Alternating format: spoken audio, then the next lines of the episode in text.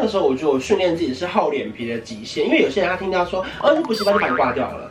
然后那个时候我脸皮超厚哦，我会再我会再打回去。不好意思，请问刚刚电话是不是断线了？我还没跟你说完啦。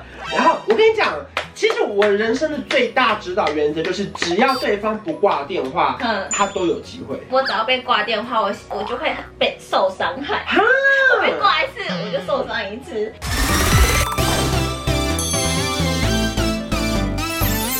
您现在收看的是《关我的事》，我是频道主人关少文。在影片开始前，请帮我检查是否已经按下了右下方的红色订阅按钮，并且开启小铃铛，才不会错过新片通知。还有，不要忘了追踪关少文的 FB、IG、Line，还有各大平台哦。正片即将开始喽，准备好了吗？三、二、一。哈喽，大家好，我是关少文，欢迎瑞起来了。嗨，今天是我们的职业访谈系列的，你访问我。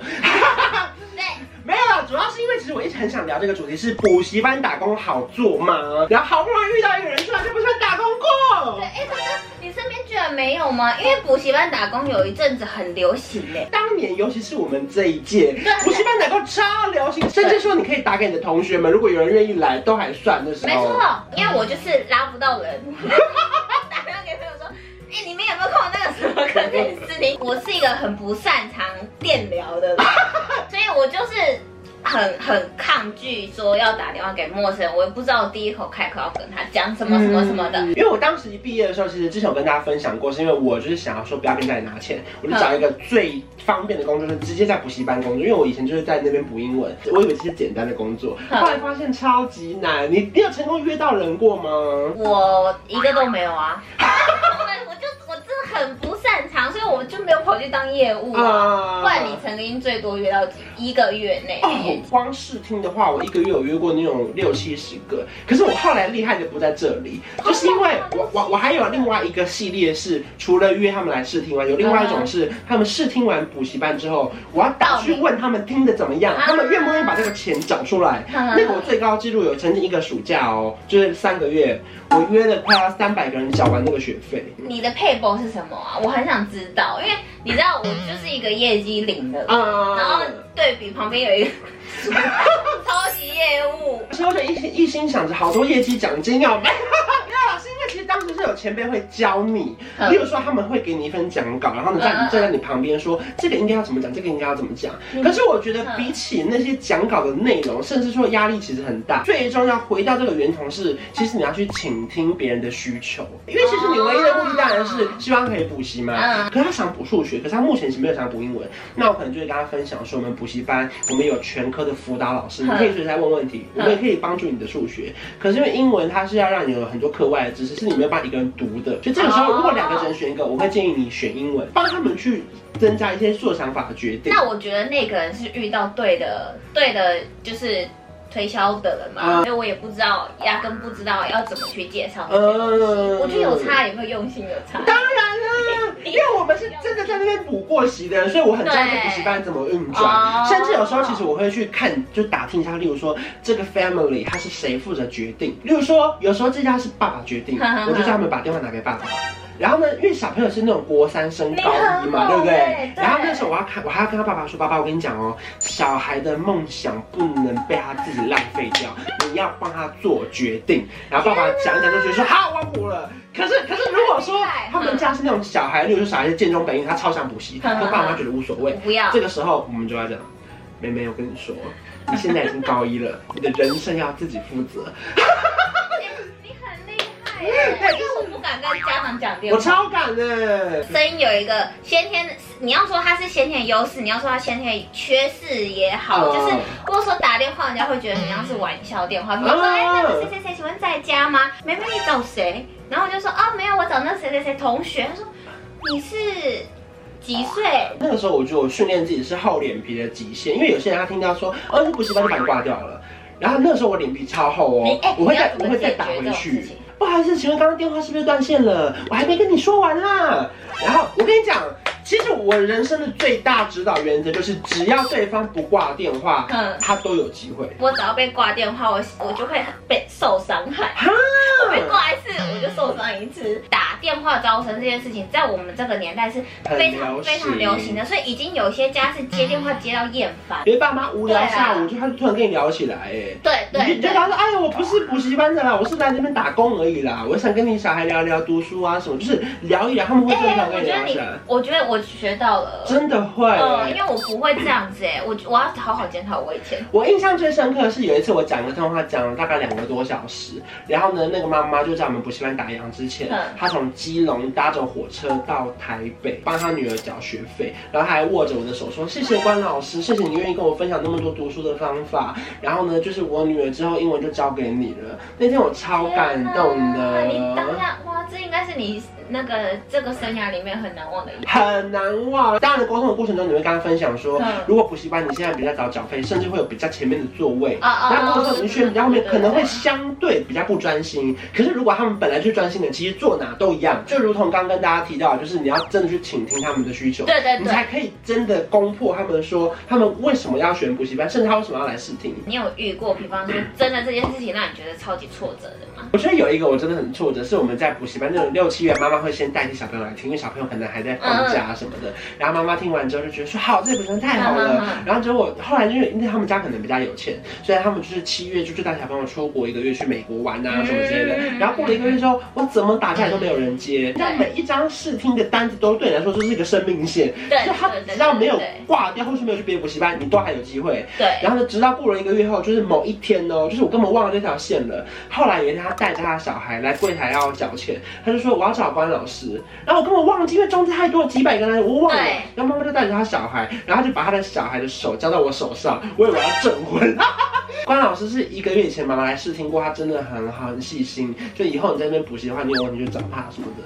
然后我就超感动，我本来中间其实很挫折，我以为根本就没了，没有了。然后没想到一个月妈妈居然还记得这件事情。就是他们玩回来以后嘛，他就立刻把他小孩带来。嗯，那个时候我就真的觉得蛮感动的。其实我觉得就是这份工作也是一方面真的看透了形形色色的人，因为我会遇到那种就是家里很辛苦的人，比如说我问他说，哎，那这个补习费要不要帮你办分期？对，但是他可能没有啊，因为我自己就算是过来人，是因为我高中很想补习，可是我没有跟家里拿钱，我是偷偷跟我爸拿了三千块而已，我就骗他说补习费交三千，我只缴了头期，然后后面的三千、三千、三千是我在里面，就是说帮忙录影。然后帮忙就是，就是说介绍同学来的介绍费，或者是什么五个人凑一个团报费，然后或者是奖学金，我才把剩下的三千、三千、三千慢慢缴完。所以那个时候我听到有同学有这种需求的时候，我都会想办法去帮他问主管说，能不能帮他打折？对对对对对。因为那个时候我记得他成绩很好，然后他跟我说，因为他们家是卖那个土托鱼跟面的。就你自己想哦，那个时候一碗四十块、四十五块，对，还要凑到，而且有点类似像是劳力活，对对对对对对对。你看，如果四十五，他要凑到一万多块，他要卖多少？而且那还是售价，还不是成本店租哦。就是我光想到那个爸妈在那个土豆鱼跟面这样一起咬那个面的时候，我就觉得哇，可是要不要加乌醋？可是因为我就会亲眼在看到其他的学生，例如说他可能成绩超好，爸妈就是帮他缴了费，可是他就是明明位置选在第一排，他都坐在最后一排跟别人聊天。就是你看着这些人的时候，你就会觉得说天哪，就是原来有这么多小朋友是有些人非常知足，也有非常多的是非常辛苦。这份工作对你来说，呃，改变你的一些观念，或者是哎、欸，你好会访问哦，你不会当过记者的人呢？应该是说我们两个家庭环境不一样。对对，我就是一个。在爸妈保护下成长的人，所以你看我去，我去打电话，我就很不用心啊，我就会想说哦，我需要业绩什么什么的。可是你就很不一样，这个补习班应该对你来说有一些影响，所以你以后才会变成。他带给我超多的影响哎，包含我学会倾听别人讲话，在采访上我觉得很重要，就是你 always 听到那个人讲话的重点，你就可以用下一个，不管是好笑的，或者是在追问的时候，我觉得这都是补习班训练的。然后再来就是非常的不怕生，因为那个时候我只是大学生哦，可是所有家长来柜台拍桌说，为什么位置这么烂？为什么这个学费那么贵？处理我都要硬着头皮这样，就说妈妈，我跟你说，我们补习班怎样怎样怎样。那我跟你说什么？就是。我我不能怕哎、欸，因为我以前不觉得补习班这份工作很需要，呃，我懂，你知道吗？就感觉是大家都可以做，对对的，不需不知道需要处理这么多这么多杂事。因为我后来发现，其实不只是补习班，就是每一份工作，大家都会以为是什么人都可以做，可是其实最重要的是看你把它做成什么样子。是，我觉得有时候就很像粘土一样，就是你可以把它捏成你自己喜欢的形状。就算补习班，就是大家以为就是拿起电话打打电话，可是你把它做出你真的觉得很有成就感，或是你带着那些小朋友考得很好的时候，其实你内心的成就感是无可取代。因为那个时候在补习班，其实成绩都非常好，可是你看我是上复兴高中，上世新广电，可是别人很多人是建中、北女上正大、台大、清大、交大，有差就说服力有差。对，那个时候就是当你们站出去的时候，很多家长可能他不愿意听你讲话，或者是觉得为什么不派一个成绩好的人来？可是我觉得那时候我学到最多的是让你知道你自己绝对没有不如别人，就是你要让自己知道说，我跟他们都一样，我们站在这边就是一样的，我可以带给你的跟别人带给，甚至我可能带给你的更多，就是并不是成绩代表这一切。其实我身边有也有一个大学同学，就是他那时候也是在补习班打工，然后每一次都是就是一上完课他就要赶回去，东西弄到很晚。我想说有这么累吗？其实很，其实真的很累，而且有些东西会让你觉得心力交瘁。不过我觉得也算是一个好玩的打工经验啦。就是我我觉得如果说真的说要推荐，其实我并不推荐大家去补习班打工，是因为你必须要有非常大的抗压性，然后你要知道你自己心态准备好了。因为我最严重的时候是因为我们那个时候补习班很大间，广告很多，然后呢我在去上班的路上，那公共车这样一开过去，我一抬头看到又是补习班的广告，我就在那个街角落泪，我就觉得说啊，这两天业绩怎么不如人？我今天还要打电话面对那些家长说。你的抗压性。很高哎、欸，很高。可是我觉得，就是大家在找打工的时候，如果找到一个真的是你觉得好玩的打工，其实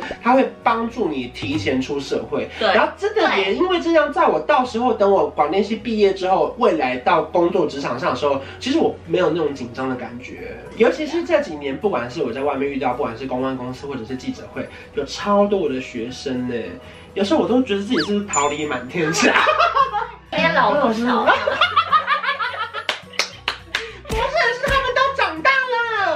前就是真的有在 IG 上分享过一两句，就是现在你手上不喜欢的事情，都是为了要去做以后你更喜欢的事情。就是你会知道你现在没可能不是觉得超开心，而是因为你不需要还那个学贷，所以你卯起来做，然后你反而因为这样喜欢上这件事情也不一定。好，今天呃也不用谢谢吴瑞慈，没有啦，因为我觉得其实以前大部分的时候都是我跟受访者一起聊天，可是我真的很想聊这个职业，然后就要找个记者坐在那边跟我聊。对，而且为什么两个刚好都有补习班打工？对啊，如果说你们喜欢这支影片，就大家来 follow 我的频道，也可以顺便去 follow 瑞斯的 IG，到时候跟大家分享一些韩国的小生活啦，对不对？对，没有错。谢谢 Rose，，如果说你们喜欢这支影片，就大家订阅我的频道，把铃铛打开，我们下期见，拜拜。